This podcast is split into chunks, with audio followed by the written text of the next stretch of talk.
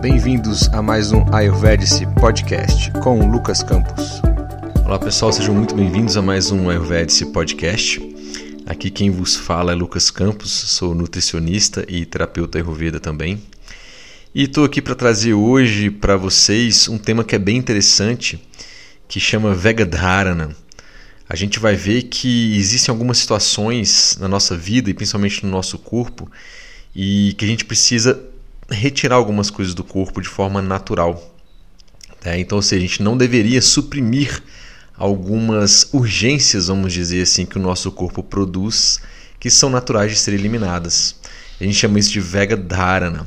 E quais são essas urgências que a gente não deveria suprimir e que são naturais do nosso corpo? Por exemplo, o desejo de arrotar, o desejo de soltar flatos, né, vulgarmente conhecido como peidar, soltar um pum.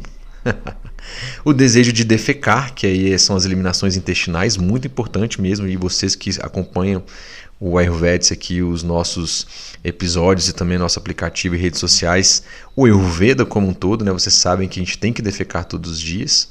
A gente não deveria também suprimir o desejo de urinar, de espirrar, de beber água, ou seja, tem sede, tem que beber água, tem fome de verdade, tem que comer, né? Tem que suprimir Quer dizer, não tem que suprimir, né? tem que suprir aquela necessidade. A gente não deveria suprimir a vontade de dormir, de tossir, né?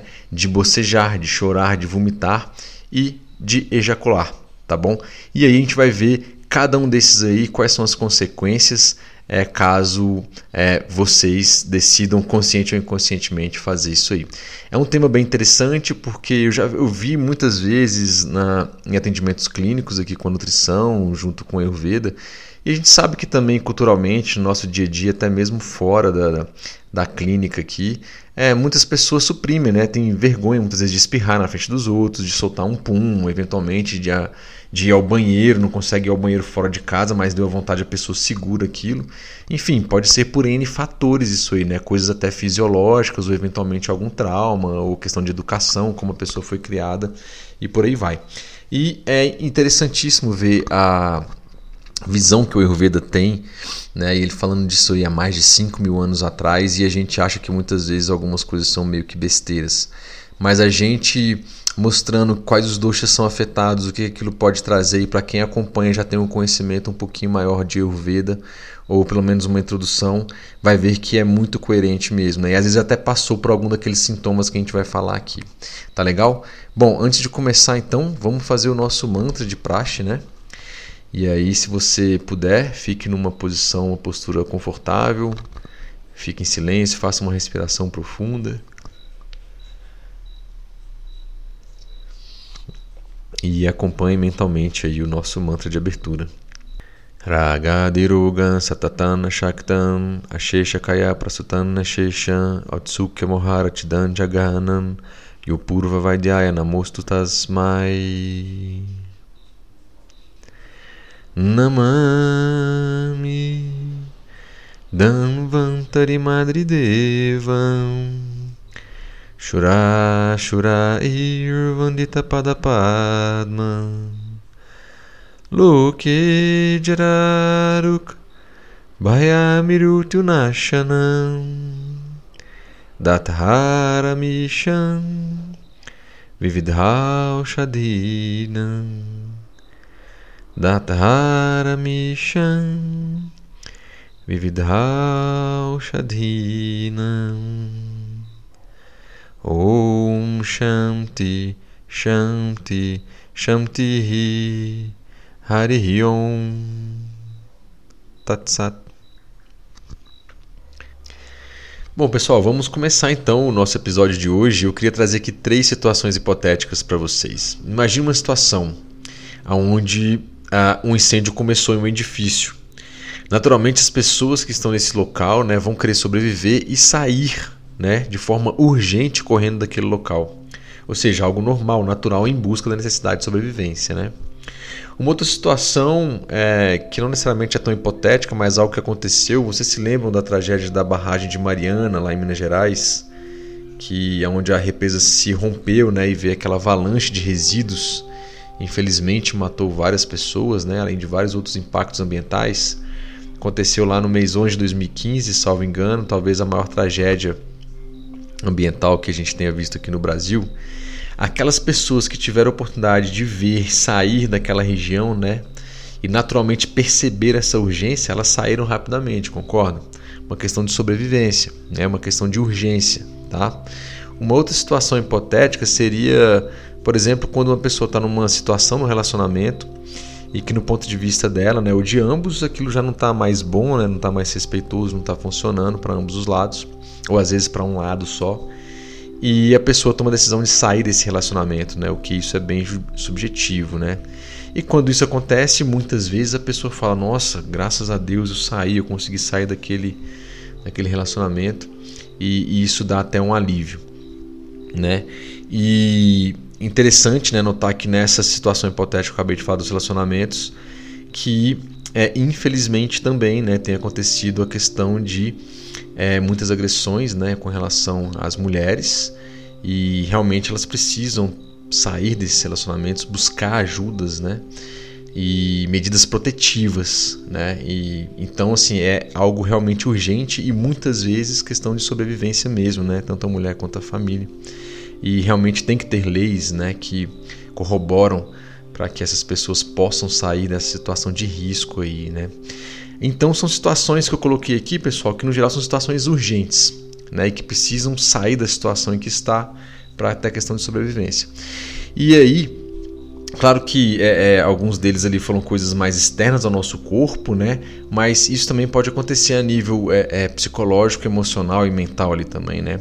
E o nosso corpo, trazendo isso aqui agora para o nosso corpo internamente, de uma forma natural, também tem situações, entre aspas, semelhantes no sentido de que ele precisa eliminar, retirar diariamente ou ocasionalmente algumas coisas para nos manter vivos, né, ou minimamente saudáveis, mantendo a nossa homeostasia, o nosso equilíbrio geral. E isso também, como eu falei, a nível físico e mental também. Então, a todo momento, nosso corpo está captando informações do ambiente externo e interno e tomando as melhores decisões para manter esse equilíbrio geral para que você possa viver. E muitas vezes a gente nem sabe o que está acontecendo aqui. E tudo bem, né? o nosso corpo foi construído para que muita coisa aconteça sem a gente saber. Ah, mas a gente tem neurotransmissores, por exemplo, que estão em alerta e prontos para pegar, entender e responder a esses sinais internos e externos né, rapidamente. E esses sinais vêm na forma de reflexos ou impulsos naturais do corpo. Olha essa palavra, é, na verdade, esse conjunto de palavras, impulsos naturais do corpo. E que no Ayurveda, esses impulsos naturais do corpo, fui bem, é, dei bastante ênfase aqui, são chamados de vegas, tá? E aí o que acontece é que nesse contexto desse episódio, ele está dedicado a te explicar os motivos, razões e circunstâncias pelas quais você não deveria suprimir essas necessidades de eliminações naturais do corpo. Então esse termo, a não supressão de necessidades naturais do corpo, no Ayurveda é chamado de Vega Dharana. E as consequências disso, caso você decida mesmo assim fazer, né? Ah, Lucas, mas eu sou acostumado, estou numa reunião e deu a vontade de ir no banheiro, não posso sair daquela reunião. Ok, foi uma decisão sua, consciente ou pela necessidade, mas eu preciso te dizer quais são as regras do jogo. Eu preciso dizer o que, que o Ayurveda coloca que pode acontecer, quais doxas são afetados, quais sintomas que podem acontecer, né? E potenciais desequilíbrios e doenças que podem ser gerados a partir disso aí. Tá bom? Ah, mas antes disso, a gente precisa fazer uma distinção bem clara de dois conceitos muito importantes no Ayurveda, que é o conceito de Vega, que eu já falei ali, e de Mala, né? ou Mala. Né? As pessoas falam às vezes malas, não é o mala de mala que a gente conhece aqui no Brasil, o termo português não, tá? Temos aqui que Vega é um impulso natural do nosso corpo de excretar alguma coisa, né? Vamos ver mais na frente alguns exemplos. E lá no Ayurvedic Podcast, no episódio 14, chamado Nutrição e Excreção dos Tecidos, né, que a gente chama de datos, a gente falou dos malas, tá? Ou malás. Você lembra disso? Se não se lembra, eu vou trazer para vocês aqui, ó. Aqueles que poluem outros componentes do corpo são chamados de malas, sendo que eles próprios, sendo eles próprios os resíduos dos alimentos. Aqueles que provocam a purificação do corpo depois de serem expulsos do corpo são chamados de malás. Tá? Então, os malás são aqueles componentes que, é, sendo resíduos de alimentos muitas vezes não digeridos ali, que não são aproveitados pelo corpo, ou excretas ali no, no, nesse sentido, eles geram uma não purificação e precisam ser retirados do corpo ali. No metabolismo de cada tecido, inclusive, né, são sete tecidos no total. A gente tem os episódios 13 e 14 do podcast, tem uma publicação lá no Ayurvedes também no Insta. É, a gente viu que no metabolismo de cada um desses sete tecidos é, produ é, é produzido um tecido secundário, que a gente chama de upadhatu, né? Exemplo, por exemplo, o upadhatu do tecido ósseo são os cabelos e unhas, tá? E aí sim também são gerados excessos ou impurezas nessas transformações, digamos assim. E esses excessos ou impurezas, neste contexto de transformação de um tecido em outro, damos o nome de malas ou malás. Quais são as principais malas do corpo? Pessoal, vou falar malas, tá? Do corpo na visão do Ayurveda. São três, chamadas de trimalas ou trimalás: fezes, urina e suor. Então, por meio desses três malas, é aonde a gente consegue retirar e fazer uma limpeza muito boa do nosso corpo. Então aqui temos que a necessidade de eliminações naturais do corpo, ou seja, vegas, quando atendidas, estarão eliminando os malás, entre eles os principais, que são as fezes, urina e suor.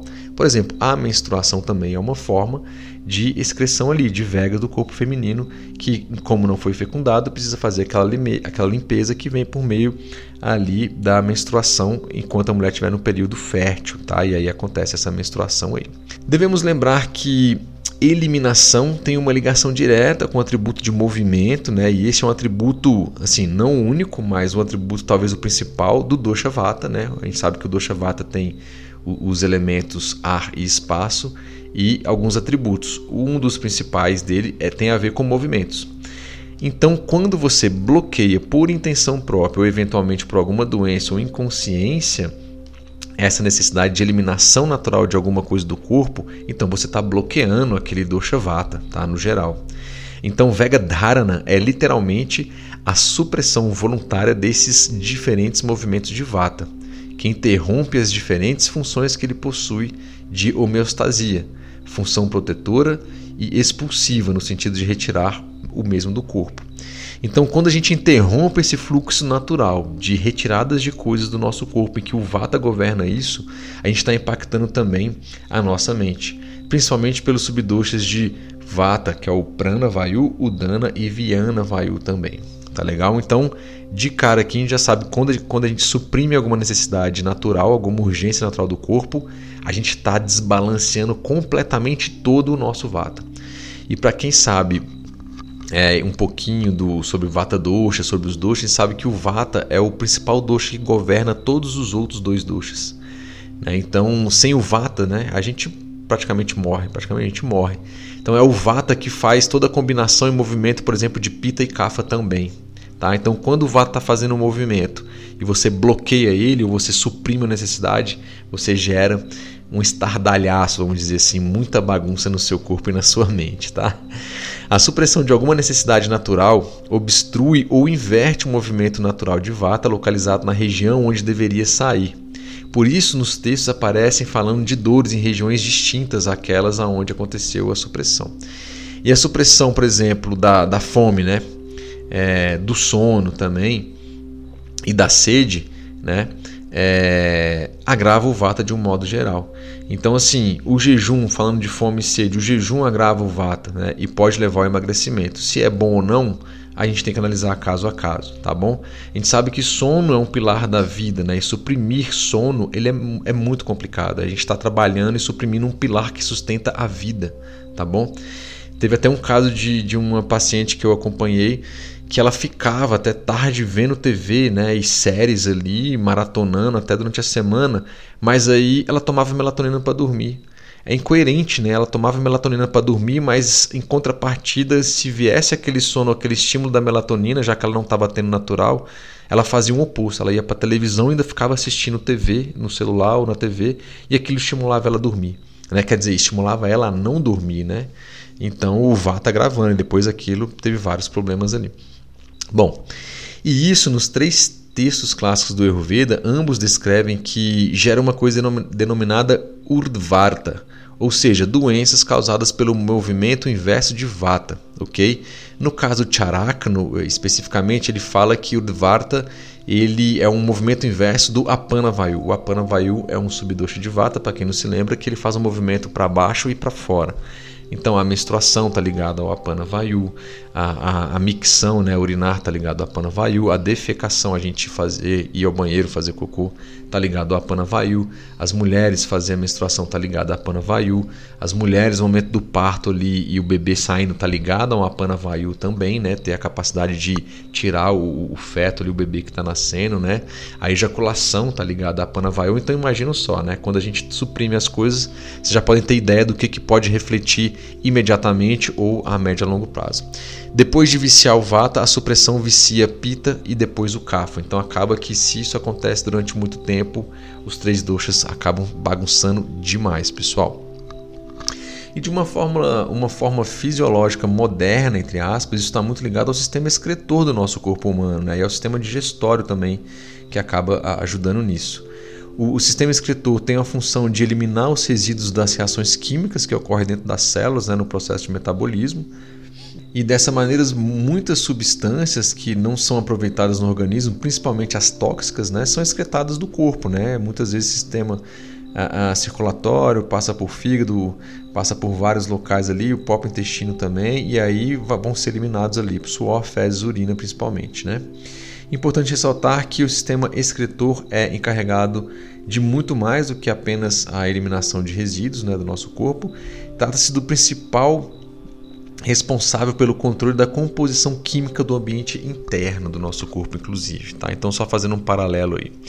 Então, pessoal, Vega Dharana pode causar danos funcionais ou estruturais ao sistema nervoso autônomo, ao sistema límbico, a vários reflexos, ao sistema muscular e aos mensageiros químicos, como os neurotransmissores e hormônios. O seu corpo evoluiu milhares e milhares de anos para dizer que a gente tem que fazer determinadas coisas em determinados horários e você suprime aquilo. Né? Então, muitas vezes, se você segura a vontade de ir ao banheiro, né? fazer, é, é, fazer cocô, por exemplo, a musculatura ali, a tensão ali, a pressão interna, a temperatura, eventualmente aquilo pode voltar e aí pode gerar, é, é atrapalhar, né? ou na verdade confundir ou o seu corpo fala, pô, era para sair, mas o negócio não saiu, o que a gente vai fazer agora? E aí a coisa fica mais agitada. Lembra o Vata? O Vata foi parado. Para onde que aquele Vata vai agora? Então, para quem quer se aprofundar mais, eu recomendo o um artigo chamado é, Uma Análise de Vega Dharana né, na, a, na etiopatologia com o respectivo é, é, fisiologia do Ayurveda, tá? Eu usei inclusive esse artigo aqui é, em alguns conceitos, em alguns momentos aqui do nosso podcast, tá?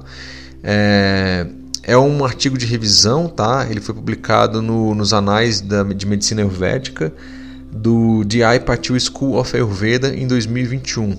Os, os dois é, é, cientistas ali, médicos ayurvédicos que publicaram foi o Sanjita Sanjay Jadhai e Hermandini Sanjay Vangulad, ok? Quem precisar e quiser saber também, eu tenho o link e peguei no PubMed, tá? no ResearchGate, na verdade, e eu posso passar as orientações aqui de como acessar sem nenhum problema, ok?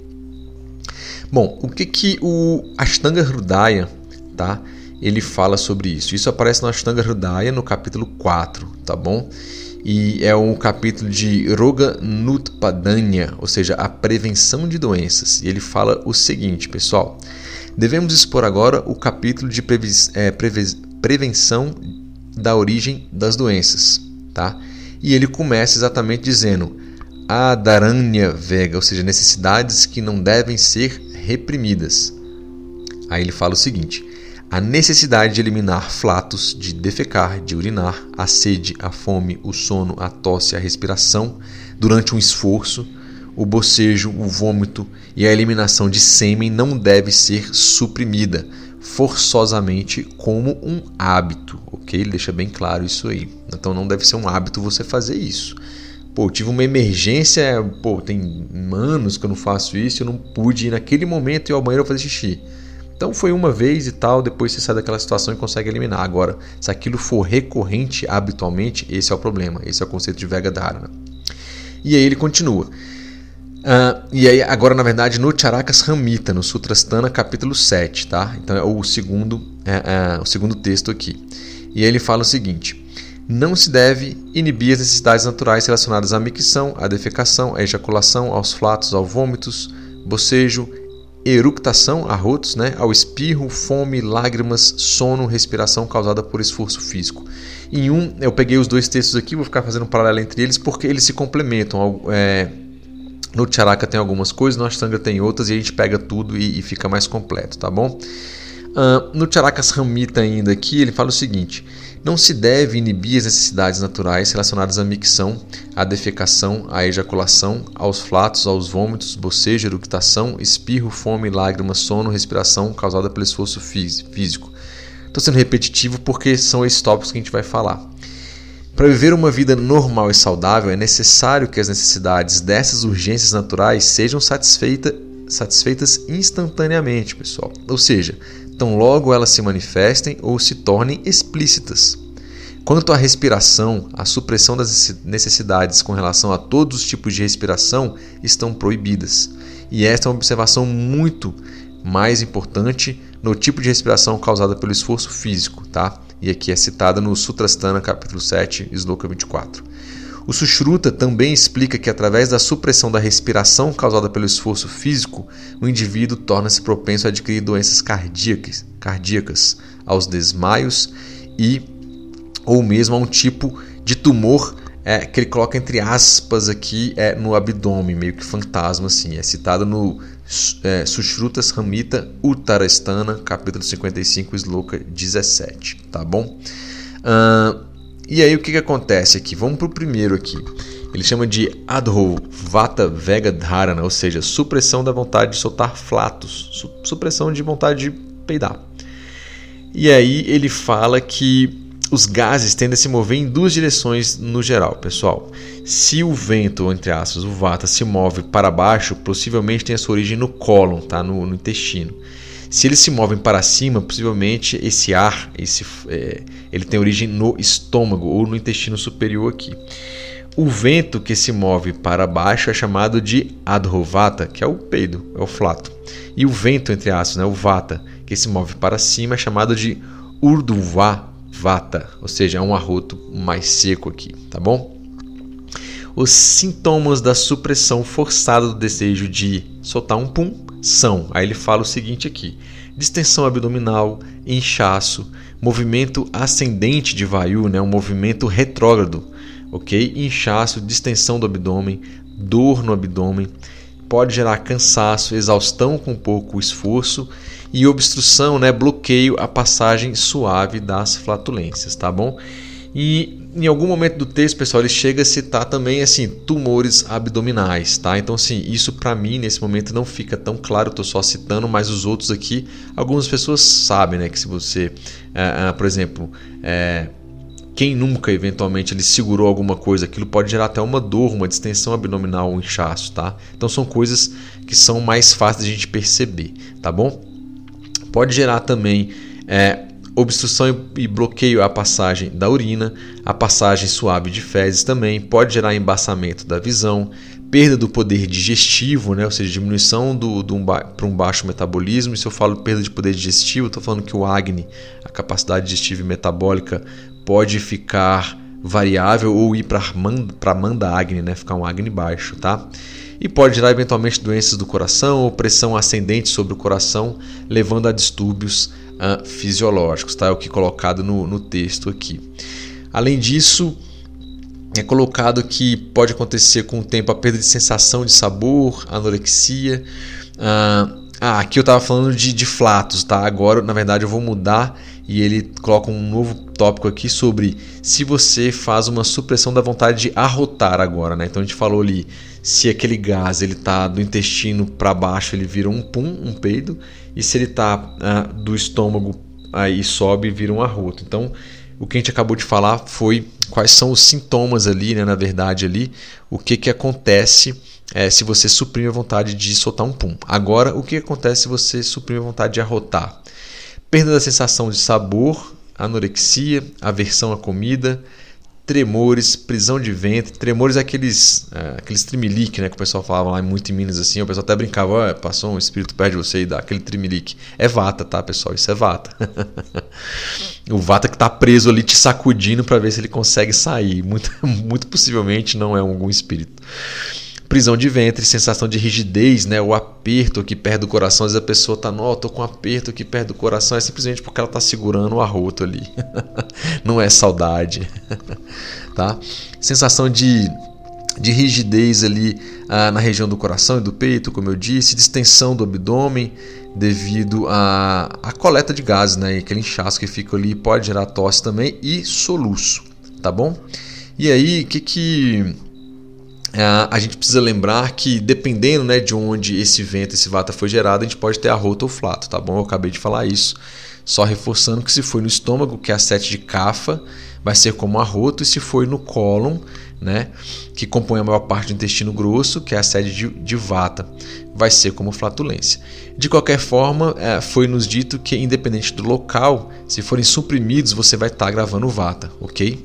E para saber mais sobre vata, como eu falei lá já no começo, se tem algumas coisas, você precisa escutar os episódios 8 e 42 que são focados no vata dosha, tá? É, o dosha vata e os subdoshas. E aí, a, é aí esse que onde se tem as pessoas né, que estão nessa condição já sentindo alguns dos sintomas com relação a essa questão de sempre estar suprimindo a vontade de, de flatos e arrotos, o charaka indica alimentos carminativos, né? E quais são esses alimentos carminativos? Carminativo é aquilo que elimina gases, né? Primeiramente, alimentos que têm uma capacidade de equilibrar o dosha vata. E quando falamos em especiarias e temperos né, e alimentos, temos que pensar principalmente em quais sabores. Vocês se lembram disso? É, especificamente o sabor 27, né? É, o sabor 27, uau! Na verdade, especificamente o episódio 27 do podcast e eu também fiz seis postagens completas lá no Insta do, do Ayurveda sobre cada um desses sabores. Lucas, por que você está falando isso? Ó, porque eu preciso saber quais são os sabores de alimentos e especiarias que eles ah, apaziguam o Vata Dosha, né, equilibram o Vata Dosha, e depois quais desses alimentos são carminativos. Né? Então, só para relembrar para vocês aqui, o sabor doce, que a gente chama de Madur, né? Ele diminui o vata e o pita dosha, então ele diminui vata, né? E ele aumenta kapha dosha. Então se ele diminui vata aqui, ele está equilibrando vata, o sabor doce é interessante. Ele tem os elementos terra e água e os atributos oleoso, pesado e, e frio ali. Tem o sabor salgado, que é o lavana, ok? Ele aumenta Kapha e Pita e diminui Vata. Então o sabor salgado é bom para diminuir o Vata Dosha também. E ele tem os elementos água e fogo, ele é oleoso, quente e pesado. E um outro sabor interessante aqui é o sabor ácido, né? Amla, ok? Que ele também diminui Vata Dosha, porém ele vai aumentar Pita e Kapha. Ele tem os elementos terra e fogo e tem os atributos, o sabor ácido tem os atributos de oleoso, leve e quente. Então, o sabor uh, doce, uh, salgado e, e, ácido principalmente, né, amla e o lavana são os principais ali, eles vão diminuir o vata dosha, ok? E depois especiarias que a gente pode utilizar que pacificam o Vata Dosha aqui. Eu trouxe alguns exemplos para vocês. Ao longo do podcast eu vou falando alguns exemplos disso, dois exemplos de alimentação e no finalzinho eu dou um resumão do que, que a gente pode fazer para melhorar o Vata como um todo, tá? Numa situação hipotética. Então aqui de especiarias, até mesmo eventualmente chás, o que, que pode ser indicado ali? O açafrão, o alcarável, o anis estrelado, a açafétida, o boldo, tá? A canela, o cardamomo, o cominho, o cravo, tá? O endro, a erva doce também, gengibre, hortelã, manjericão, noz moscada, páprica, ok? Sálvia, semente de mostarda e tamarindo, tá? Indicado oleação também, né? Pode-se fazer o abianga, episódio 53 tem detalhes lá, respeitando as contraindicações, além de um lepa, né? Que é um emplastro na região do umbigo e bexiga, usando, por exemplo, gengibre, cominho e hortelã, principalmente. Você coloca lá naquela região. Ah, um emplastrozinho feito aí pode ser um pouquinho de óleo morno ou eventualmente até mais ou menos com, com uma água morna também e deixa lá por um tempo que vai ajudar a ativar ali. Cabe lembrar aqui que o ser humano ele elimina diariamente de 500 até é, 1 litro e meio, 500 ml até 1 litro e meio de gases aí pelo ano, tá pessoal? Com uma frequência de 10 a 20 flatos por dia.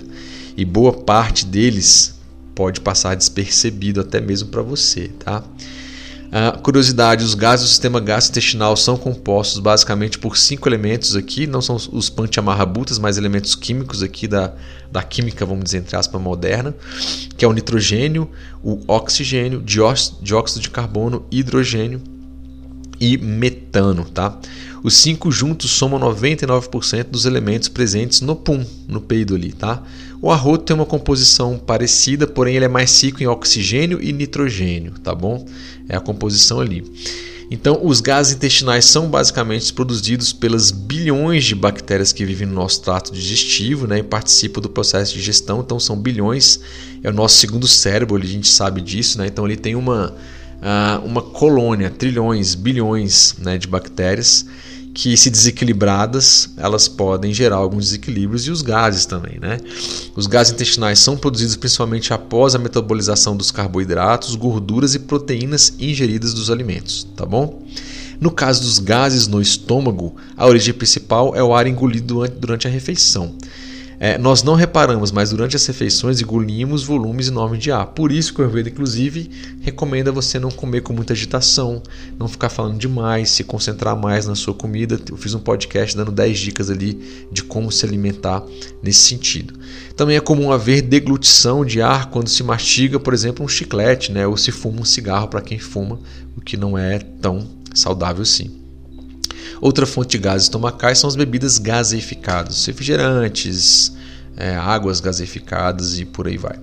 A falta de exercício físico, constipação intestinal, intolerância à lactose, síndrome do intestino irritável, dispepsia funcional e alterações da flora bacteriana dos intestinos por uso de antibióticos também podem causar o aumento da produção de gases, tá, pessoal? Então são outros exemplos do que, pode causar os gases ali, não só por meio da digestão, né?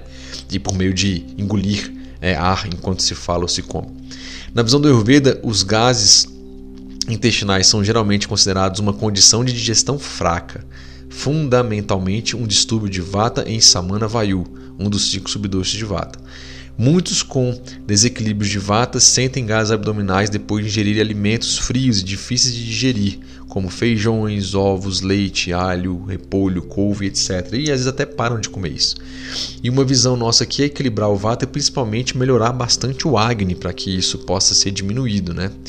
Os sintomas incluem então dor abdominal inferior, inchaço, né, e particularmente no, no seco localizado no lado inferior direito da bacia pélvica.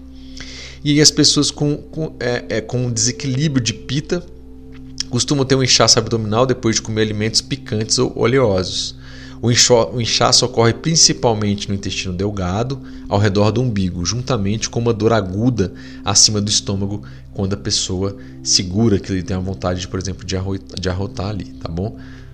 Pessoas com desequilíbrio CAFA podem ficar com gases de alimentos pesados e gordurosos, como pão, queijo e por aí vai, né?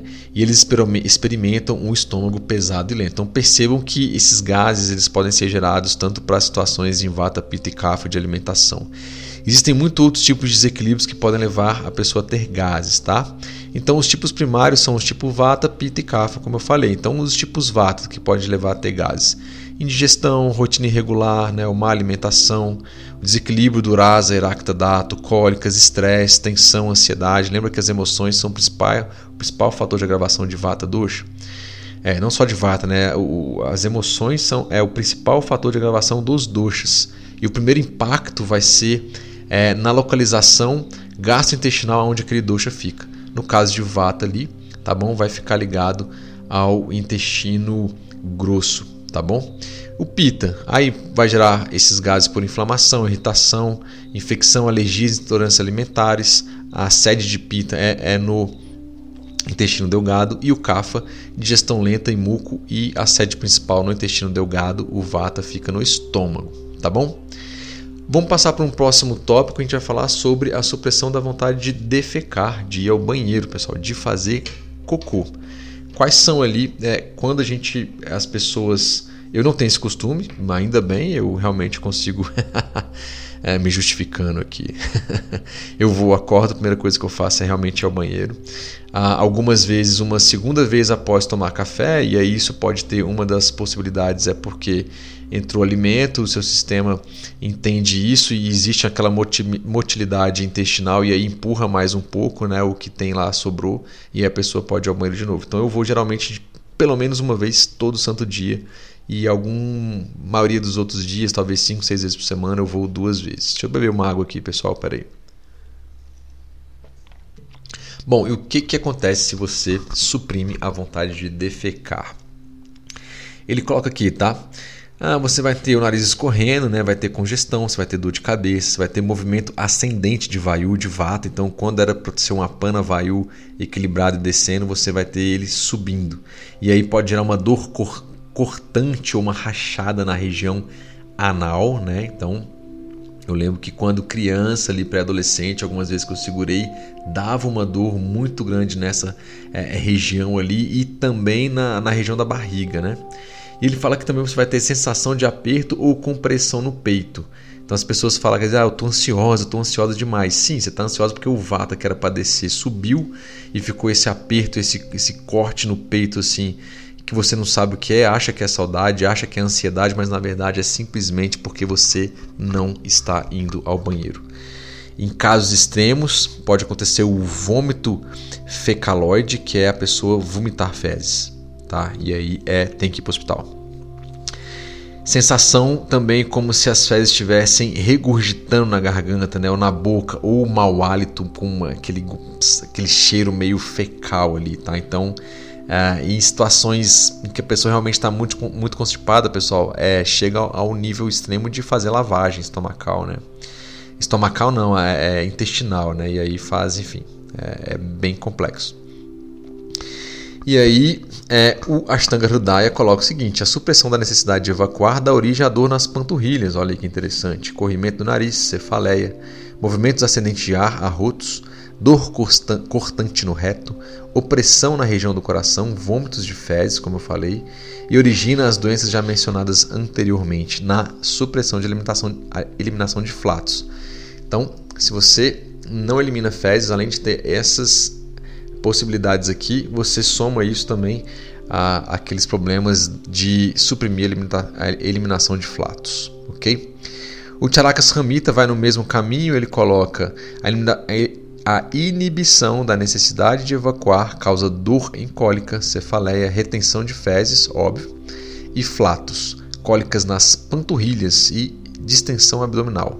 Nestes casos estão indicados fomentação, massagem, banhos de banheira, supositórios e enema, bastes aqui, e prescreve-se a ingestão de alimentos e bebidas laxantes por natureza. Então o Charaka ele já dá algumas dicas do que fazer. E no episódio do nosso Ayurvedics Podcast 73, eu expliquei melhor a formação de fezes, desde a entrada, processamento de fato e a saída de fezes via ânus. E aqui então eu complemento informando que se você segura essa vontade, quais são os problemas que você pode ter, né, advindos disso. As indicações desde milhares de anos atrás, então, pessoal, são os enemas retais, conhecidos como bastes no Ayurveda, tá? E ali pode ter óleos medicados, também supositórios, né? Alimentos ou ervas laxantes, como por exemplo o chá das folhas de sene, que é a Sena alexandrina, tá?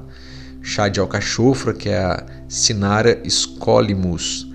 É, tem também a espinheira santa, tá? que é a Maitenus ilicifolia, ok? Além da trífla, que é uma junção de três ervas ayurvédicas, conhecida como Haritak, que é a Terminalia chebula, o Vibitak, né?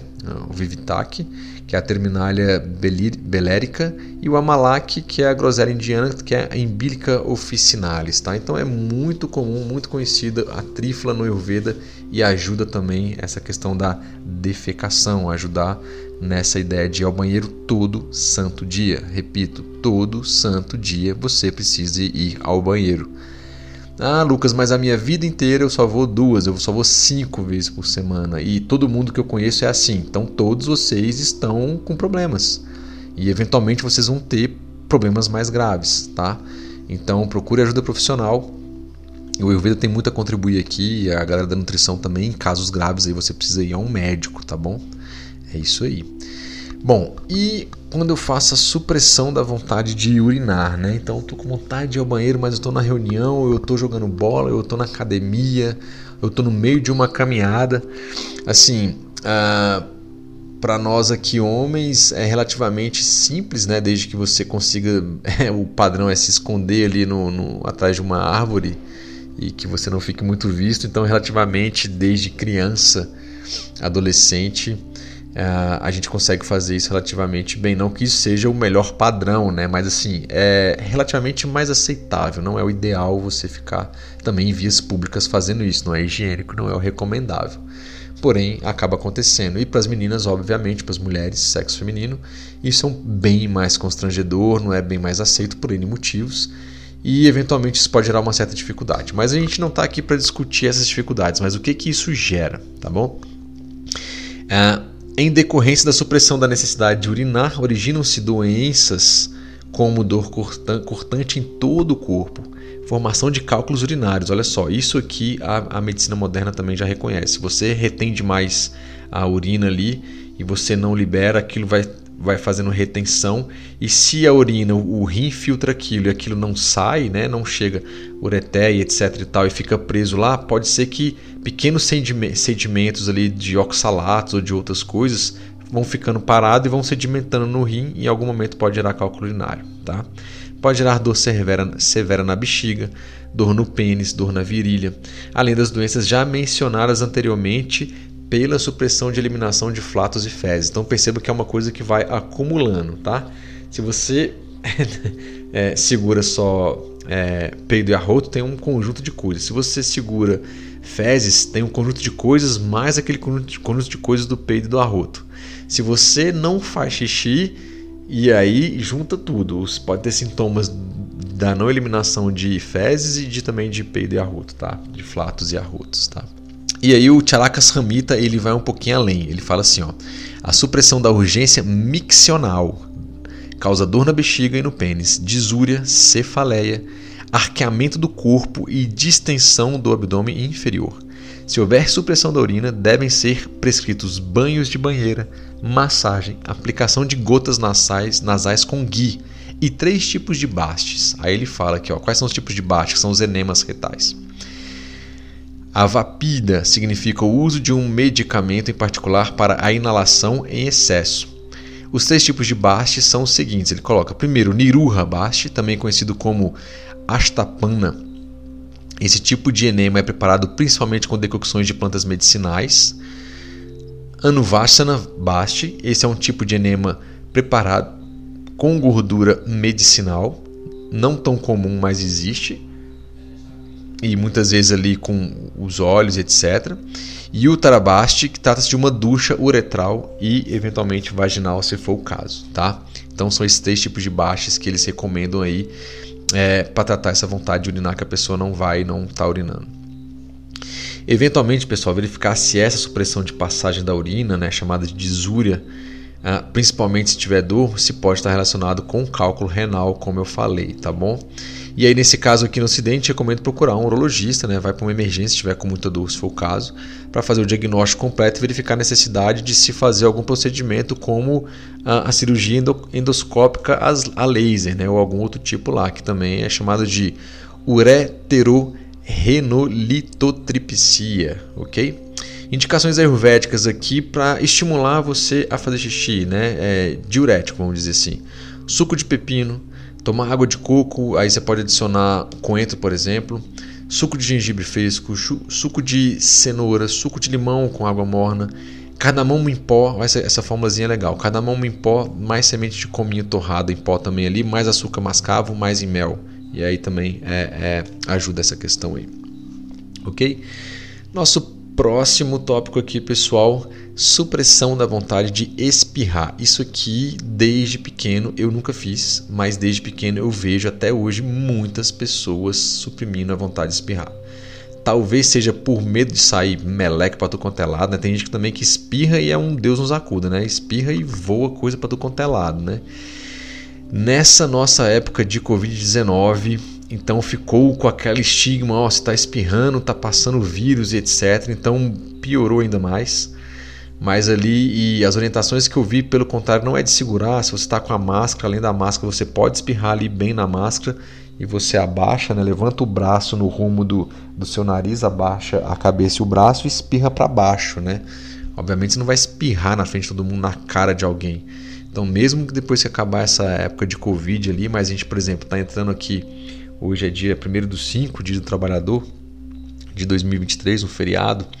a gente está começando a entrar na, na campanha de vacinação de gripe, né? Então vai vir uma época, pelo menos aqui centro-oeste, uma época, e um pouco do, acho que do sudeste também, mais seca e fria. Então a gripe no Brasil como um todo começa a aumentar.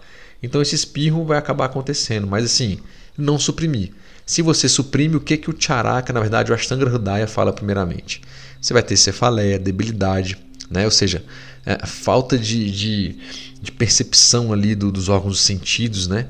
A rigidez do pescoço, torcicólogo, olha só, se você suprime espirrar, hum, quando você vai dar aquele tranco, você segura para não espirrar, pode ali é, forçar um músculo da região aqui é, do pescoço e gerar um torcicólogo. É, e paralisia facial, né? então vai se originar da supressão da necessidade de espirrar. O tratamento para essa condição é induzir ao espirro, né?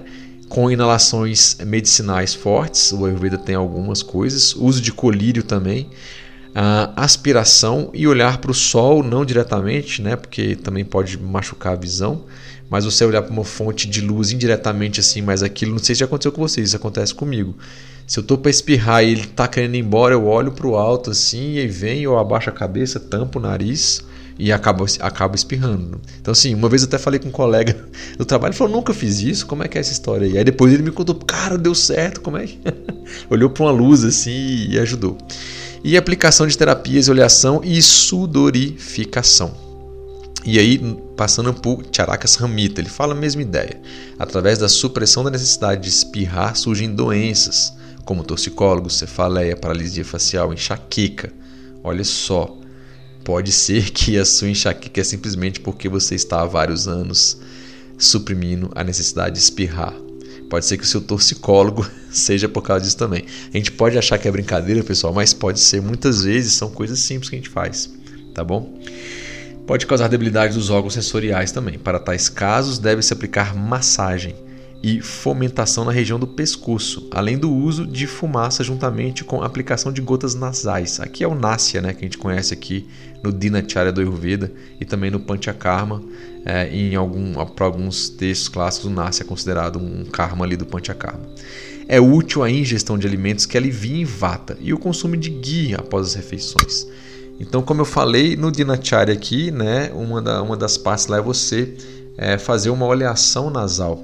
E um óleo que você pode usar, e eu uso ele três, quatro vezes por semana, pela manhã ali, é o Anutaila. Ele é um óleo que ele irrita a mucosa nasal e ele ajuda a retirar bastante muco e espirra bastante também. Então é quase um shodanana, né? Eu quase estou arrancando aquele muco ali. Então é, tem todo um preparo e um cuidado para você fazer uso desse óleo, tá? Não saia comprando e usando de qualquer jeito ali, porque tem algumas contraindicações também. É, e você também não pode fazer pingar gotas de óleo é, morno no nariz, né, gotas nasais, depois pegar frio, por exemplo, o vento pode gerar uma paralisia aí facial, tá? Tem que tomar cuidado, só dei um exemplo aqui, ok? E aí um próximo tópico, pessoal, supressão da vontade de beber água. Você está com sede e não toma água, né? Ou por algum motivo você ficou sem água. E aí o Ashtanga Hridaya coloca a supressão da necessidade de saciar a sede dá origem ao emagrecimento, enfraquecimento do corpo, surdez, perda da consciência, né? delírio, a pessoa pode ficar ali meio que perdendo a consciência realmente, vertigem e doenças do coração. Para essa condição, todos os tipos de procedimentos frios, ingestão de alimentos, bebidas e banhos frios, o uso de drogas com potência fria também vai ajudar, né? Porque a sede ele está ressecando, eventualmente esquentando o seu corpo. O que, que o Charakas Ramita fala? A supressão da sede causa secura na garganta e na boca, surdez, exaustão, fraqueza e cardialgia, problemas cardíacos. Nesses casos, deve-se ingerir bebidas demulcentes, calmantes, frias. Falar em sede, eu estou com sede, eu vou dar um gole de água aqui, porque já tem 45 minutos falando. Sobre a questão da potência dos alimentos e ervas medicinais, que ele fala que tem que ter uma potência fria ali, né? Eu recomendo escutar o episódio 33 do Hervetes Podcast, que a gente fala sobre isso. E aí você vai tomar, então, sei lá, água em temperatura ambiente, uma infusão fria de cominho, por exemplo, água de coco, faz um chá de açafrão da terra e toma ele em temperatura ambiente depois, ou até um pouquinho mais, mais frio, são algumas opções que a gente tem ali. Tem que saciar a sede, ok? E a supressão da vontade de comer. Uh, o Ashtanga fala o seguinte: dores, está com fome, vamos supor, você está com fome de verdade, né? O seu Agni está ativo e você está com fome e você não come. E você não come e você não come. O que, que ele fala? Dores cortantes no corpo, perda do paladar ou do apetite. Já, já, aconteceu, já aconteceu comigo, tá? Raramente eu pulo almoço, mas quando às vezes aconteceu raras situações que eu tive que realmente estender. Chega uma hora que você até perde, perde o apetite, né? Perde o paladar ali, o apetite. Tanta fome que você deu. Eu brinco, eu tô com tanta fome que eu perdi o, o, até a comida ali. Mas é raro acontecer comigo isso, bem raro. Então, dores cortantes no, cortantes no corpo, perda do paladar ou do apetite, debilidade, emagrecimento, dor abdominal e vertigens são resultantes da supressão da necessidade de saciar a fome. Essa condição deve ser tratada com a ingestão de alimentos que sejam facilmente digeríveis, gordurosos, quentes e em pequena quantidade. Você pega uma pessoa que ela estava com privação de alimentos, você dá coisas muito pesadas, difíceis de digerir, ela vai ter problemas. Tem que começar devagar alimentos facilmente digeríveis. Ela estava em jejum, vata muito agravado. Quando eu falo gordurosos, mais untuosos, não quer dizer que é gordura, fritura não, tá? E quentes em pequenas quantidades, a pessoa ir voltando ali a, a capacidade dela, tá? Em situações extremas, muitas vezes se faz a nutrição enteral ou parenteral, né? Tanto em pessoas doentes ou pessoas em condições que ficaram muito tempo ali uh, sem comer muito tempo de jejum, né? E aqui temos, como eu acabei de dizer, a questão do jejum, né, como eu disse no início. Então, de uma forma geral, por meio dos textos do Ayurveda, existe a possibilidade de deduzirmos que a quantidade de alimentação seria de duas vezes ao dia. Em algum momento o Charaka fala, você só deve se alimentar ah, pela manhã se a digestão do dia anterior tiver sido digerida. E você só deve fazer a próxima alimentação se a refeição da manhã tiver sido digerida. Então, ele fala da manhã em algum outro momento do almoço ali, talvez. Tá? Eu particularmente creio que três vezes por dia é uma forma balanceada, é razoável. É claro que a gente tem que olhar cada caso, tem algumas situações que a pessoa tem que fracionar mais, tem situações que a pessoa cabe um jejum, então é, tem que olhar, fazer um, um olhar ayurvédico e nutricional aí também, principalmente, tá? E suprimir o desejo de comer, né, de verdade, quando a pessoa tem fome, vai agravar o vata, pode aumentar o agni, tá? Passando a causar alguns desequilíbrios, com certeza, tá, pessoal? Então, uh, assim como comer sem ter vontade gera problemas, né? E você ter vontade de comer e não comer gera problema, tá vendo? E aí a gente vai para o nosso próximo item, que é a supressão da vontade de dormir. Olha o que, que o Ashtanga Hridaya fala pra gente. É, chama Nidra Vega Dharana Tá? A supressão da necessidade de dormir causa delírio, sensação de peso na cabeça e nos olhos, preguiça, excesso de bocejos e dor em aperto em todo o corpo. Um bom sono e massagem suave são ideais para o tratamento. Né? E o, Charaka Samhita fala o seguinte: a supressão da necessidade de dormir provoca bocejos, mal-estar, sonolência, cefaleia e sensação de peso nos olhos. Para combater esses distúrbios, a pessoa deve recorrer a períodos de sono profundo e massagem corporal. Olha só, se você não consegue dormir, é uma dica aí é massagem corporal. Como eu já falei em podcasts anteriores, pessoal, sobre a questão do sono, principalmente no episódio 51 e 68, são dois episódios dedicados ao sono. O sono é uma parte importante do estilo de vida. Na verdade, importante não, ele é um pilar que sustenta a sua vida, tá? Uh, Estima-se que o um indivíduo médio passe quase um terço da vida dormindo, né? E o sono é uma necessidade humana básica. É essencial para uma boa saúde, para uma boa qualidade de vida e um bom desempenho durante o dia. Ah, você pode me perguntar, Lucas, e, e também com relação. Você falou que o sono é um pilar é, que sustenta a vida. E quais são os outros dois pilares que sustentam a vida? Alimentação e brahmacharya ou abramacharya. Tem a ver com a questão sexual. No episódio uh, que eu gravei no final do ano, final do ano equilibrado com Ayurveda, alguma coisa assim, não lembro agora, eu falo exatamente sobre esses três pilares. Tá? Apesar do nome não dizer isso, é, eu vou encaminhar e acabo falando sobre isso aí. Então, se você quiser saber um pouco mais sobre sono, sobre alimentação e também sobre atividade sexual na, é, é, na visão do Ayurveda, eu comento isso lá, tá bom? Mas sono a gente não, não deve suprimir. A privação do sono pode levar a vários efeitos físicos, como sonolência, fadiga e hipertensão, pode causar prejuízos cognitivos, como a deterioração, né? quase não saiu, do desempenho, atenção e motivação, diminuição da concentração mental e capacidade intelectual e complicações para a saúde mental, pessoal. Agrava bastante o vata, é complicado a questão da insônia, tá? O descanso inadequado prejudica a capacidade de pensar, lidar com o estresse, manter um sistema imunológico saudável e moderar as emoções. O sono é uma função da mente. Todos os tipos de percepção ou conexões com o mundo externo por meio dos cinco sentidos são bloqueados no sono. Como é que você percebe se teve um bom sono, tá? No geral é quando você não ouviu nada, não escutou nada, né? Não conseguiu sentir cheiro, nem sabor e nem ficou vendo nada. Quer dizer que você teve um sono muito bom. Seus cinco sentidos no geral, é, eles foram entre aspas bloqueados e você descansou realmente. A mente é desconectada de todos os órgãos sensoriais e motores durante o sono. Quem diz isso é o Patanjali, lá no Yoga Sutras de Patanjali. Tá? Eu lembro quando meu, meu primeiro filho nasceu, Davi, hoje está com 13 anos. A gente, obviamente, deixou os pais da minha esposa, né, minha mãe também, ou seja, quem queria ajudar ali a gente deixava, mas a gente fazia questão de, na parte da noite, a gente pegar as orientações que eram dadas ali e a gente ficar com ele mesmo, para a gente aprender é, como lidar, obviamente respeitando e escutando ali os nossos uh, mais velhos e mais experientes, né?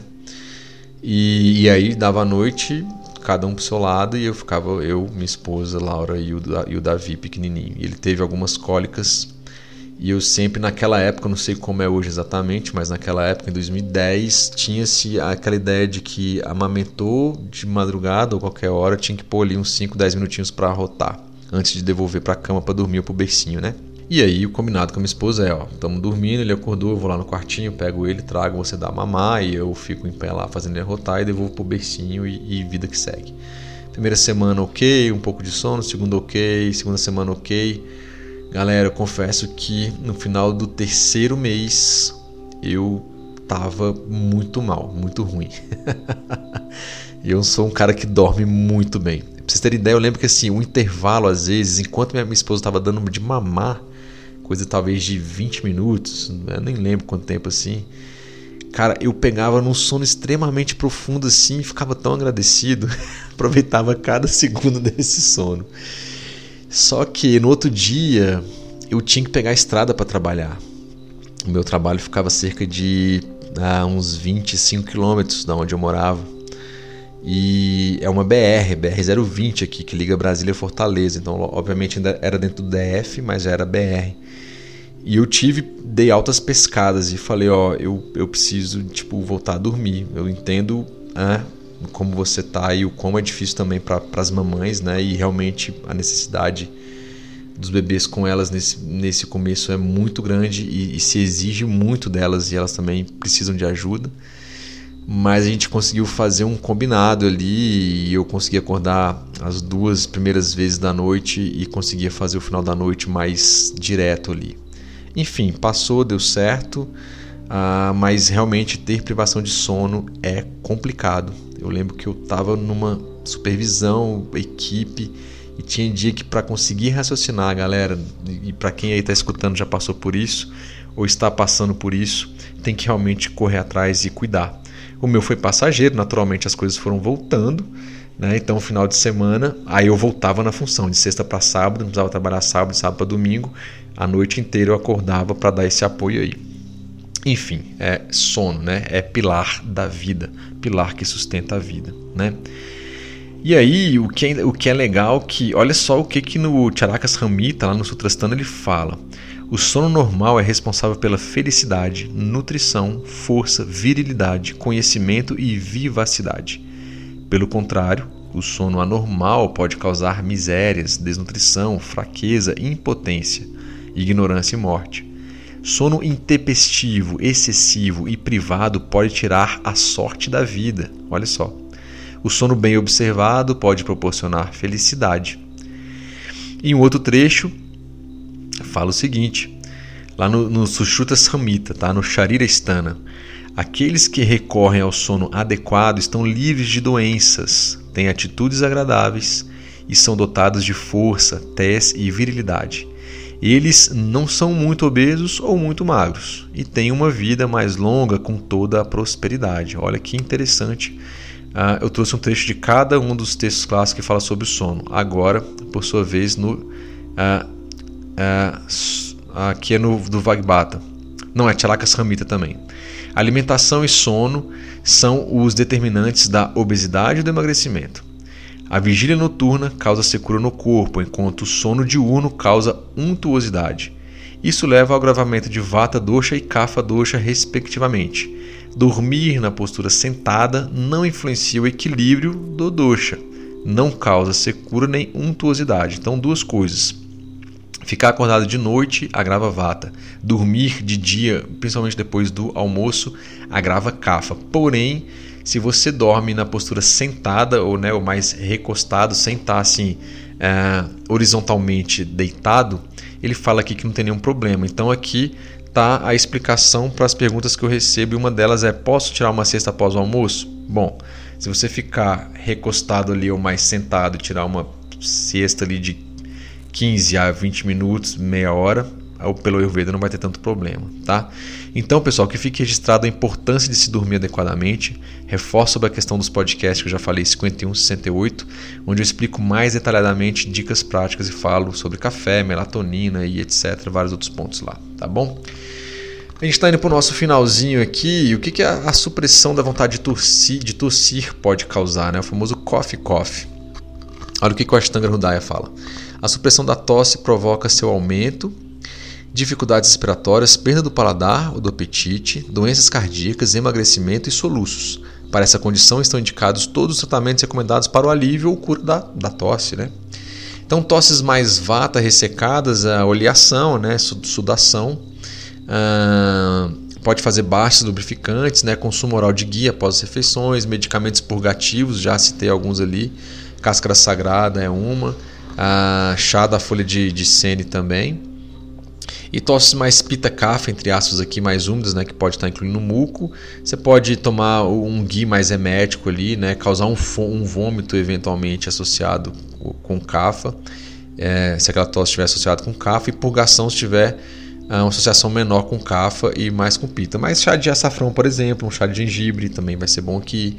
Né? A folha de sene, como eu falei, e um pouquinho de pimenta do reino, fazer um chá com disso aí vai ajudar bastante, tá bom? Nessa, nesse tipo de tosse.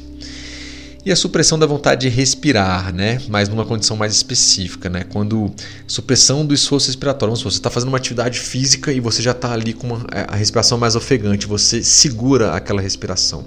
Tá? Isso pode provocar, de acordo com a Ashtanga Hridaya, uh, tumores abdominais, doenças cardíacas e delírio. Uh, resultam da supressão da respiração forçada após atividade que exija esforço. E o que é recomendado? Repousar, não realizar qualquer atividade física e terapias que ele vinha em vata, né, constituem os tratamentos ideais para essa condição. O Charakas Ramita vai na mesma linha, através da inibição do ritmo respiratório resultante de um, resultante de um esforço físico, originam-se tumores, entre aspas, fantasmas, doenças cardíacas e desmaios. Nesse caso, a pessoa deve repousar e lançar mão de condutas prescritas para o alívio do Vata Dosha. Quando eu era pré-adolescente na minha época, não tinha TikTok, não tinha redes sociais, nem tinha internet, né? Pelo menos não onde eu morava, interior de Minas aqui, divisa de, de Goiás com o DF. Tinha-se uma brincadeira que era a gente ficar respirando rapidamente, ficava encostado na parede, enchendo o peito, respirando rapidamente, alguém ia lá e pum, um coleguinha dava um, um, um murrão ou como é que fala, um empurrão assim na caixa torácica aqui em cima. É, perto do diafragma. Aí eu já vi vários coleguinhas desmaiando. E aí depois eles voltavam. é doideira, né? As brincadeiras de mau gosto que existia na época. Hoje eu sei que tem outras que são piores. Mas enfim, é um pouco disso, né? A minha respiração começou a ficar ofegante, ofegante, ofegante. E aí, se eu prendi aquela respiração, quando a pessoa dá aquela pressão rápida, pum, acabou que a minha respiração foi prendida rapidamente. E aí dava ali uma cefaleia, uma perda de consciência, né? E, e enfim, é, era o que acontecia ali, né? Ah, o que não é ideal, não façam isso em casa, crianças, ok? Ah, aqui uma grande recomendação, então, para potencializar a sua capacidade respiratória e prânica, né? É o uso dos pranayamas. Então eu deixo indicado aqui o nosso episódio Inspira, Expira e Não Pira, que é o episódio número 24, onde a gente fala sobre os pranayamas, a visão do Ayurveda disso. Eu explico sobre vários pranayamas também nesse episódio, ele é bem interessante, tá bom? E aqui, salvo engano, o penúltimo. Uh, é, é o antepenúltimo, a gente tem a supressão da vontade de bocejar. Né? Só de falar bocejar, eu tô com vontade de bocejar aqui. É. Isso é impressionante comigo. Se eu tô no ônibus ou tô em algum lugar, eu vejo alguém bocejando, eu vou querer começar a bocejar. É meio contagioso, tem que, tem que tomar cuidado. O Ashtanga Hridaya fala o seguinte: a supressão da necessidade de bocejar leva às mesmas doenças enumeradas no verso sobre a supressão da necessidade de espirrar. O tratamento para ambas as condições são as terapias que aliviam Vata, né? Todos eles aqui a gente está gravando Vata. O Charaka Samhita fala quase a mesma coisa: supressão do desejo de causa. A supressão do bocejo causa, causa arqueamento do corpo, convulsão. Olha, ele vai mais longe, hein? Convulsão, contrações, parestesias, tremores e estremecimentos no corpo. O tratamento consiste de drogas utilizadas para aliviar vata. Então, aqueles trimilix também pode ser eventualmente por essa questão aqui de você é, segurar a supressão da vontade de bocejar. Galera, impressionante. Eu bocejei duas vezes só de ficar falando de bocejar. o nosso próximo tópico aqui, o penúltimo, é a supressão da vontade de chorar. O que, que o Ashtanga Hridaya fala? Coriza, dor nos olhos, na cabeça e no coração, rigidez do pescoço, perda do paladar e do apetite, vertigem e tumores abdominais surgem em decorrência da inibição da necessidade de chorar. O tratamento consiste em um bom sono, ingestão de vinho e ouvir histórias agradáveis. Olha que legal. O Charaka vai na mesma linha. Ao suprimir as lágrimas, pode-se adquirir rinite, doenças oculares, doenças cardíacas, anorexia, olha só, e vertigens. Para seu tratamento, é benéfico que a pessoa durma, que beba vinho e tenha conversas agradáveis, né? No Ocidente aqui tem muita história de que homem não chora. Engole esse choro, menino, né? Por que está chorando? Engole, engole o choro. Ah, mas engole esse choro ali e você acaba colocando aquilo para dentro, né? Isso é bem complicado. Mas enfim, é, eu, eu choro. Eu basicamente desde, desde criança eu choro. quando precisa chorar, né? Eu não sou um chorão a lá vão ter, mas quando precisa chorar nas situações eu não seguro, nunca segurei seja na alegria ou na tristeza, é, é bem tranquilo isso para mim aqui e passo isso para meu filho também, né? O que se deve acontecer é o controle das emoções, né? E, e, e, não ficar também a qualquer momento, a qualquer hora ali, chorar até a inauguração de supermercado, né? Eu brinco com a minha mãe, assim, né? Ela é mais cafinha, coitada. e muito emotivo. Mas é, perceba, o Charaka Samhita ele fala aqui para finalizar que a, essa supressão da vontade de chorar vai além né, de dor de cabeça e aquela vertigem, né? Ele fala de rinite, doenças oculares, né, cardíacas, anorexia. Para mim até foi alguma coisa bem nova aqui. Então fica a dica. Deu vontade de chorar, precisou chorar, chora. E o tratamento para os dois é uma boa conversa. Olha só, conversa agradável, beber um vinho. Ele não falou assim, bebedar e ficar bêbado de vinho lá vão ter, não. Beba um vinho, tenha um bom sono e tenha conversas agradáveis. Eventualmente, nisso pode, ver, pode ser que venha um choro ali, você deixa as coisas acontecerem, ou pode ser que aquilo ali é, resolva essa necessidade de chorar, tá? Então, coisas boas, boa conversa, bom vinho e dormir bem. Lembre-se que bebida alcoólica tem que tomar muito cuidado, não é para todo mundo, mesmo que seja um pouquinho, tá bom? Mas é uma recomendação Geralmente esses vinhos no Ayurveda são vinhos medicados, ok? Aqui ele não citou exatamente, eu não li um comentário mais profundo, mas possivelmente sim também. Então não vai ser aquele vinho docinho, etc. Tá bom? E supressão da vontade de vomitar, pessoal, perigoso isso aqui, tá? Uh, o Ashtanga Hridaya fala que se você é chamado de Chardi Vega Dharana, uh, ou na verdade é Vama, Vama Turodha, tá? Supressão da necessidade de vomitar ele fala o seguinte: herpes, erupções na pele, é, doenças de pele, irritação dos olhos, palidez, né? febre, tosse, opressão no peito, náuseas, né? manchas pigmentadas sobre a face e edema, inchaços surgem da supressão da necessidade de vomitar. Procedimentos como gargarejos, inalações, jejum, ingestão de alimentos secos e, posteriormente, a indução ao vômito exercícios, terapias como sangria, Rakta Mokshana, e purgações consistem no tratamento. O uso do óleo misturado com substâncias alcalinas e sais é o ideal para a massagem oleosa e também o banho.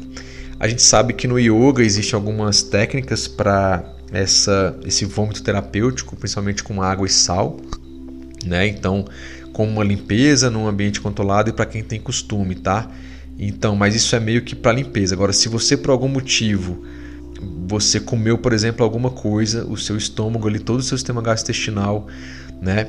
Tudo que tem de inteligência ali, nervo vago, sistema simpático, parasimpático, viu que aquela comida não tá boa e a primeira, seu corpo é tão inteligente que ele fala: "Isso não tá legal, vamos tirar do corpo". Se está no estômago ainda, você, seu corpo vai induzir a colocar aquilo para fora de forma natural, quando necessário, pessoal, tá? Quando necessário.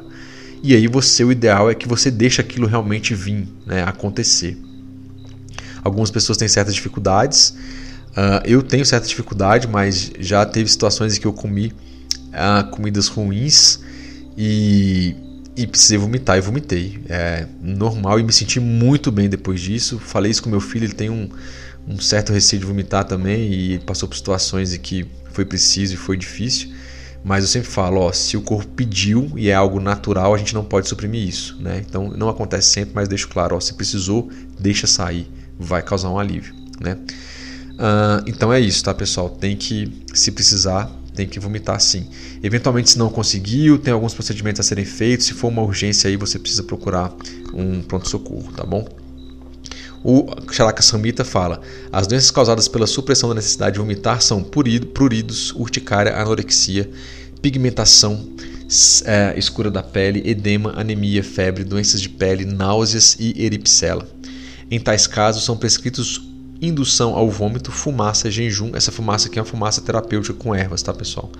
Jejum, sangria, ingestão de bebidas e alimentos não oleosos, relação, é, realização de exercícios físicos e depois a purgação, tá? Se for o caso ali. Porque se passou do estômago aquela, aquela coisa, você não vomitou e eventualmente começou a ir para os intestinos, você faz uma purgação, né? Você faz ali uma evacuação terapêutica, ok? É, isso pode acontecer também. A supressão da vontade de ejacular é a última aqui, na verdade. Eu achei que tivesse a, a, foram as últimas aquelas lá, mas não. Então, o que, que ele fala sobre é, supressão da vontade de ejacular no Ashtanga Hridaya? Tá?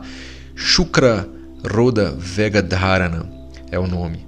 A supressão da ejaculação leva à sua eliminação constante, tá? Para quem é homem aí, geralmente chegando perto da puberdade, Uh, não raro acontece uh, de você acordar ali e ejaculou, mas eventualmente a pessoa não se masturbou, não teve relação sexual, se ela já estiver tendo e aconteceu. É um acúmulo, né? Então, inconscientemente, muitas vezes o jovem ele está crescendo, não sabe é, e naturalmente está se produzindo muita coisa, acaba é, acontecendo, tá? É relativamente natural. Na vida adulta pode acontecer isso, menos comum, tá? Mas origina dor e edema dos órgãos genitais, pode gerar febre, desconforto na região do coração, obstrução da micção, dor cortante no corpo, pode gerar aqui, de acordo com a Hridaya, hernia inguinal e escrotal, cálculos urinários e impotência também. Essa condição deve ser tratada com a ingestão de alimentos contendo aves. Olha só, o Ayurveda não é vegetariano. Aqui está uma indicação, por exemplo, de que deve-se ingerir alimentos que contenham aves preparos de arroz é, com cerveja, né? É um preparo específico, né? Para ficar tomando cerveja com arroz separadamente num churrasco, não. Ah, Lucas. Então o Lucas deu a dica para mim. Eu vou fazer um churrasquinho de com asinha de frango, peito de frango, sei lá, tomar uma cervejinha com arroz. Sensacional, adorei o Ayurveda. Não, não é isso, tá? Inclusive são preparos específicos. E aí também usar, fazer uso de terapias que envolvem a aplicação de enema, né? Massagem oleosa, banho de imersão, banheira mesmo, ingestão de leite processado com ervas que limpam a bexiga e além disso, o paciente deve, ele coloca aqui, amar as mulheres. Na verdade, ele está querendo dizer ter relações sexuais. E, eventualmente, dependendo da necessidade ali, pode-se haver uma masturbação, por exemplo, para aliviar, né, tirar é, um pouco daquele, daquele sêmen que está ali, tá bom?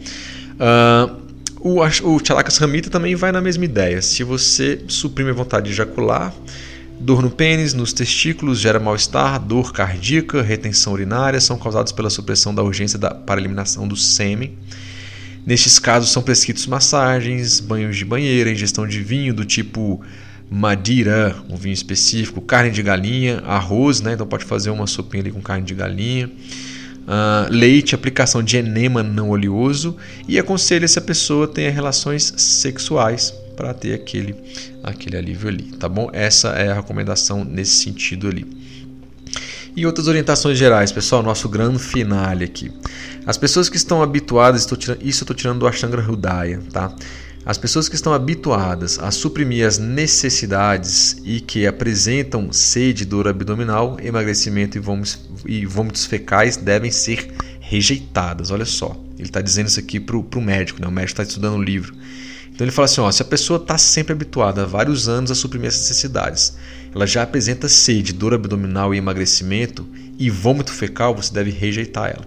Naquela época, né, pessoal? Hoje em dia, obviamente, você vai pode fazer uma análise, pode, no caso aqui, ter uma ajuda nutricional para ver o que pode ser feito, mas imediatamente encaminhar ali para um pronto-socorro, para uma ajuda médica, né? Que existem possibilidades hoje de se tratar essas pessoas e não rejeitá-las, como está no texto clássico aqui. Então a gente pode fazer uma releitura, tá bom? Todas as doenças se originam da tentativa forçada de iniciar prematuramente a eliminação, assim como da supressão, o controle forçado das necessidades do corpo. Opa, uma coisa muito importante. Você não pode forçar que algo aconteça. Eu sentei no banheiro e vou uh, uh, uh, ficar forçando aquela fezes sair, eu vou ficar empurrando a urina para sair, tá? Isso não pode ser feito também. Assim como você não pode segurar aquela necessidade. Para aquelas, do... aquelas doenças comuns que se originam dessas atitudes, foram enumerados tratamentos específicos. Nos, nos demais distúrbios de diferentes tipos, vata torna-se geralmente aumentado. Portanto, eles devem ser tratados com alimentos, bebidas e terapias que limpam as passagens de vata e que ajudam o seu movimento descendente. Então, no geral, a gente tem que tratar vata quando chega uma pessoa que está nessas condições aí um pouco mais graves, né, ou que está com muita supressão. E aí eu trouxe aqui então, pessoal, no nosso grande finalezinho aqui, possibilidades gerais de equilíbrio do Vata de uma forma mais leve e caseira, não é Shodhanan, tá? Aqui é mais Pachana, eu estou mais pacificando o Vata, ok? Então, quais são as possibilidades? Lucas, aqui é o rol taxativo, você esgotou? Óbvio que não. Isso vai variar de pessoa para pessoa, o contexto, o estilo de vida, a gente tem que analisar tudo isso. Mas são coisas aqui que podem ser feitas. Então, por exemplo, para aliviar a vata, a gente tem que usar atributos opostos. Então, a gente tem que usar coisas quentes, oleosas, né, estáticas e úmidas. Então, o primeiro passo aqui é melhorar o Agni dessa pessoa, eventualmente fazer os baixes, que são os enemas, que a gente comentou, inclusive é recomendado em várias é, privações que uma pessoa faz e é recomendado como tratamento. Massagens com óleo de gergelim, prensado a frio. Quando eu falo prensado a frio, para quem não conhece, é a forma como o óleo foi feito. Tá? Então, quando você for adquirir o óleo, eu falei isso no episódio, uh, acho que 53, sobre massagem. Quando você for comprar um óleo de gergelim para massagem, é o mesmo que serve para cozinhar, tem que estar tá escrito nele: primeira prensagem a frio ou um óleo prensado a frio. Isso está no rótulo em algum lugar. Tá? Então você pode fazer, deve fazer massagens com óleo de gelim, esse que é prensado a frio, e você vai colocar ele morno, tá? Então no episódio 53 tem todos esses detalhes, inclusive você precisa ver as contraindicações, se você pode fazer ou não. Lá eu falo sobre isso. O chá, por exemplo, de açafrão da terra, né, que é a cúrcuma longa, alcaçuz, camomila, canela, erva doce, gengibre, manjericão, por exemplo, são é, indicados ali para ajudar a equilibrar o vata. Por exemplo, tá? Não calculei, aqui é qualitativo. Um café da manhã pode comer algumas frutas, geralmente frutas ali mais uh, cozidas, eventualmente, mas pode comer romã, kiwi, maçã ou pera cozida, por exemplo, com canela e um pouquinho de açúcar mascavo, tá? Você pode tomar um leite de coco batido, por exemplo, com cardamomo, ele mais morninho ali, né? Se o água estiver bom, você pode fazer uma torrada com pão integral, principalmente se ele for mais caseiro ali com boas fibras, né, integral. E você pode colocar um pouco de ghee nele ali e um fiozinho de mel, por exemplo, tá? No almoço, um exemplo, você pode fazer um arroz branco, um arroz integral, com feijão mung dal, aquele feijão verdinho, né? E você pode temperar ali com os temperos que eu falei, açafrão da terra, cardamomo, gengibre, sal de rocha, por exemplo. Um, sal, um sal muito bom que a gente tem no Brasil é o sal de Mossoró, vocês conhecem? Dê uma pesquisada aí na internet que tem é, fornecedores legais e é bem interessante. E aí você pode colocar nesse preparo para o almoço legumes cozidos no vapor, por exemplo, batata doce, alho poró, brócolis e azeite logo depois ali, tá? E aí são comidas que vão ajudar, tem atributos ali quente, oleoso, estático, um pouquinho úmido também. Para noite, talvez ali final da tarde, você pode tomar sopa quente. Então, uma sopa, por exemplo, de leitilha com cebola cozida, cenoura, abobrinha e ghee. Delicioso, né? Põe um pouquinho de sal, muito bom. No episódio 76 uh, ah, tem uma visão, que é, é um episódio, uma visão ayurvédica sobre burnout. Eu também dou um cardápio de uma semana inteira indicado para equilibrar o vata. Porque percebam, numa situação de burnout, um dos doshas que inevitavelmente também vão estar gravados é o vata. Então pode ser um vata com kapha, um vata com pita ou os três doshas, mas o vata está presente.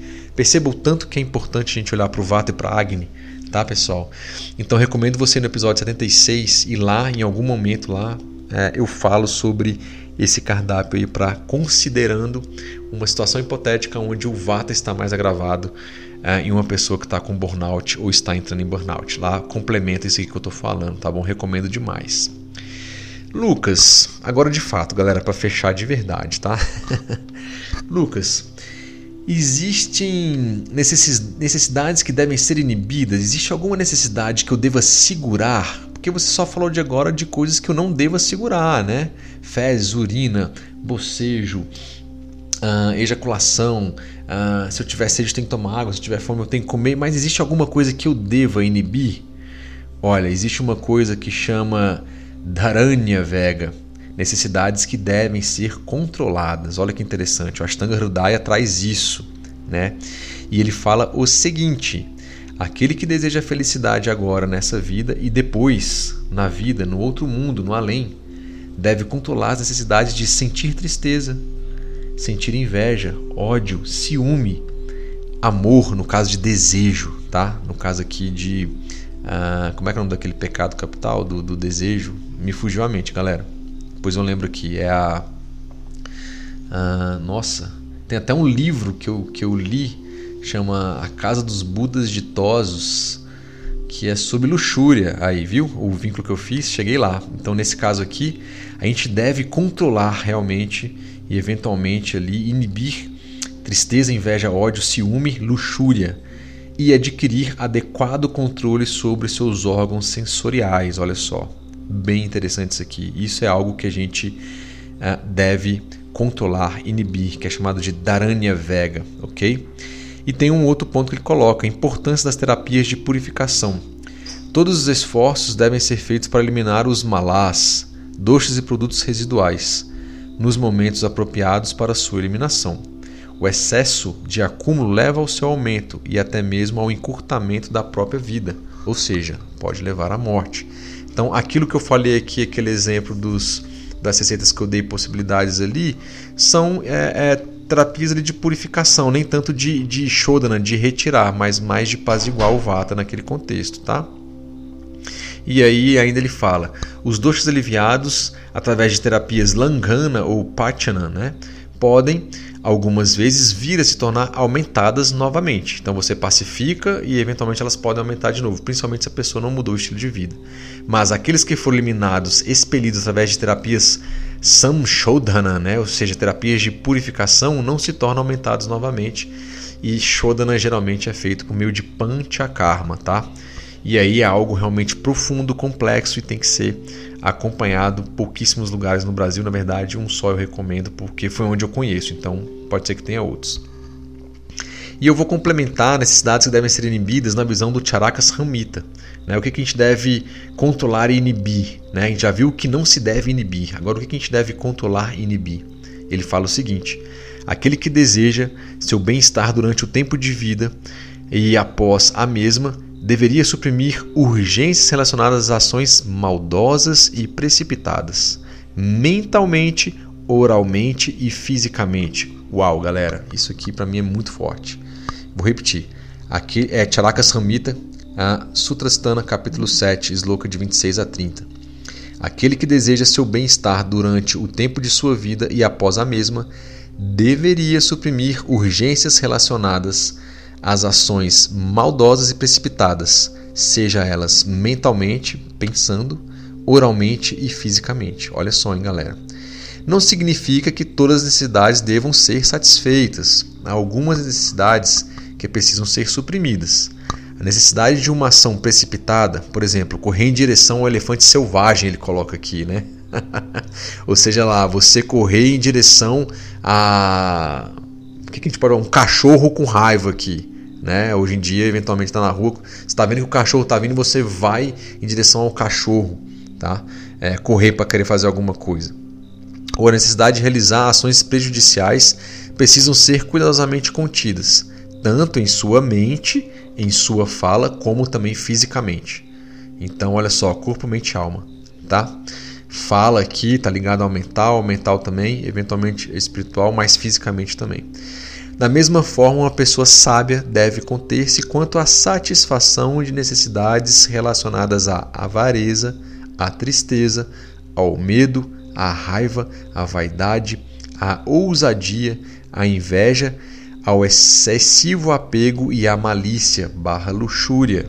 Então, isso a gente deve inibir, isso a gente deve controlar tá bom? Muito interessante. Ele continua aqui. A pessoa deve se conter e não se deixar levar pelas urgências, como falar palavras ásperas, caluniar, mentir e usar palavras em momentos impróprios. Né? Não é sair falando o que pensa. Isso é uma recomendação do Charakas Ramita. Qualquer que seja a violência contra outras pessoas, as necessidades relacionadas às ações físicas violentas, incluindo adultério, o roubo e a perseguição, devem ser reprimidas. Uh, algumas dessas aqui, calúnia, difamação, etc., já está no nosso Código Penal, né?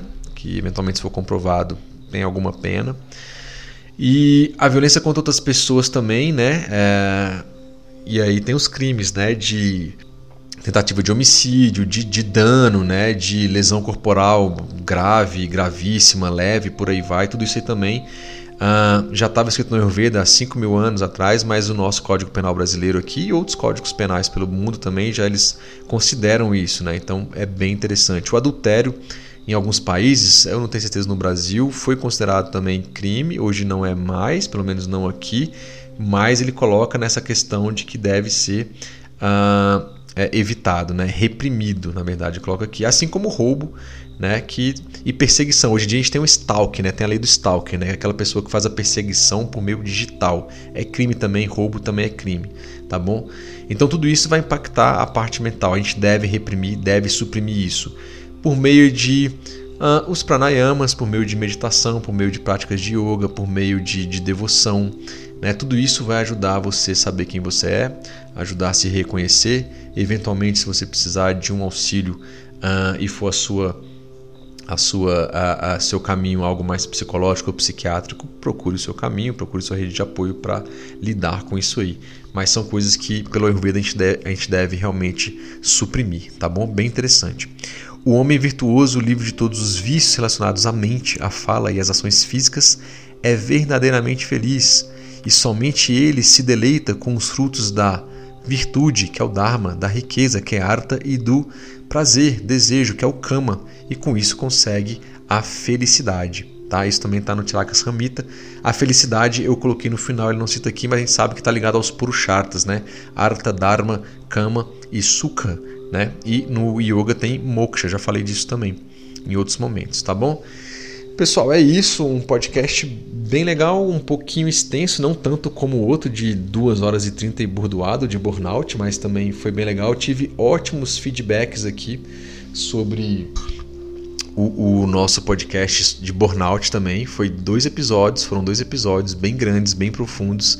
Eu tive excelentes feedbacks, tanto de pessoas especialistas e leigos, no sentido de, nossa, eu não sabia, eu estava em burnout, Lucas, e puxa, eu vou me cuidar. E é isso, tá bom? Espero que esse aqui, apesar de ser entre aspas mais leve, mas são coisas que a gente acaba negligenciando no dia a dia. E as pessoas é, muitas vezes não, não entendem ou não querem entender ou tá deixando a vida levar. Ah, não sei qual a situação, independente disso, elas não percebem que pequenas coisas que são feitas diariamente é o que vai se acumulando ao longo do tempo, de meses, dias, semanas, meses, anos e anos e anos e anos, em algum momento gera um desequilíbrio e a pessoa não sabe por quê. Né? Muitas vezes, como eu disse, o Ayurveda pode contribuir muito com isso. Mudando o estilo de vida, você evita vários desequilíbrios e, eventualmente, potencialmente, você vai evitar várias doenças na sua vida uh, adulta, no final da vida adulta, na sua velhice, né, na melhor idade, e você vai ter uma qualidade de vida para poder viver bem né, até a sua passagem, tá bom? É isso que eu queria dizer, pessoal. Mais uma vez agradeço, deixo aqui meu muito obrigado. A gente está aí nas redes sociais, né? Arroba Ayurvedice, a gente está também aqui no, na SoundCloud, a gente está aqui no Apple Podcasts, está no Google Podcasts ali. Se você digitar Ayurvedice, já sai muita coisa aí para você poder escutar a gente. Se gostou, compartilha, deixe seu like em, nas redes sociais, aqui onde você está escutando, no aplicativo aí, no celular, enfim. E compartilha também, tá bom? O nosso e-mail é o contato@ayurvedice.net, mas eu respondo geralmente mais rápido no perfil do Ayurvedice. Lá você tem um link que ele te manda até para um WhatsApp, é onde a gente marca as nossas consultas. Pode mandar também alguma dúvida, alguma sugestão por lá, ou eventualmente, se quiser marcar uma consulta também, eu fico à disposição de todos vocês, tá bom? Então é isso, pessoal. Um grande abraço para todos. Namastê aí. Um ótimo mês, uma ótima semana, um ótimo dia para todos vocês. Até mais, um grande abraço. Namastê.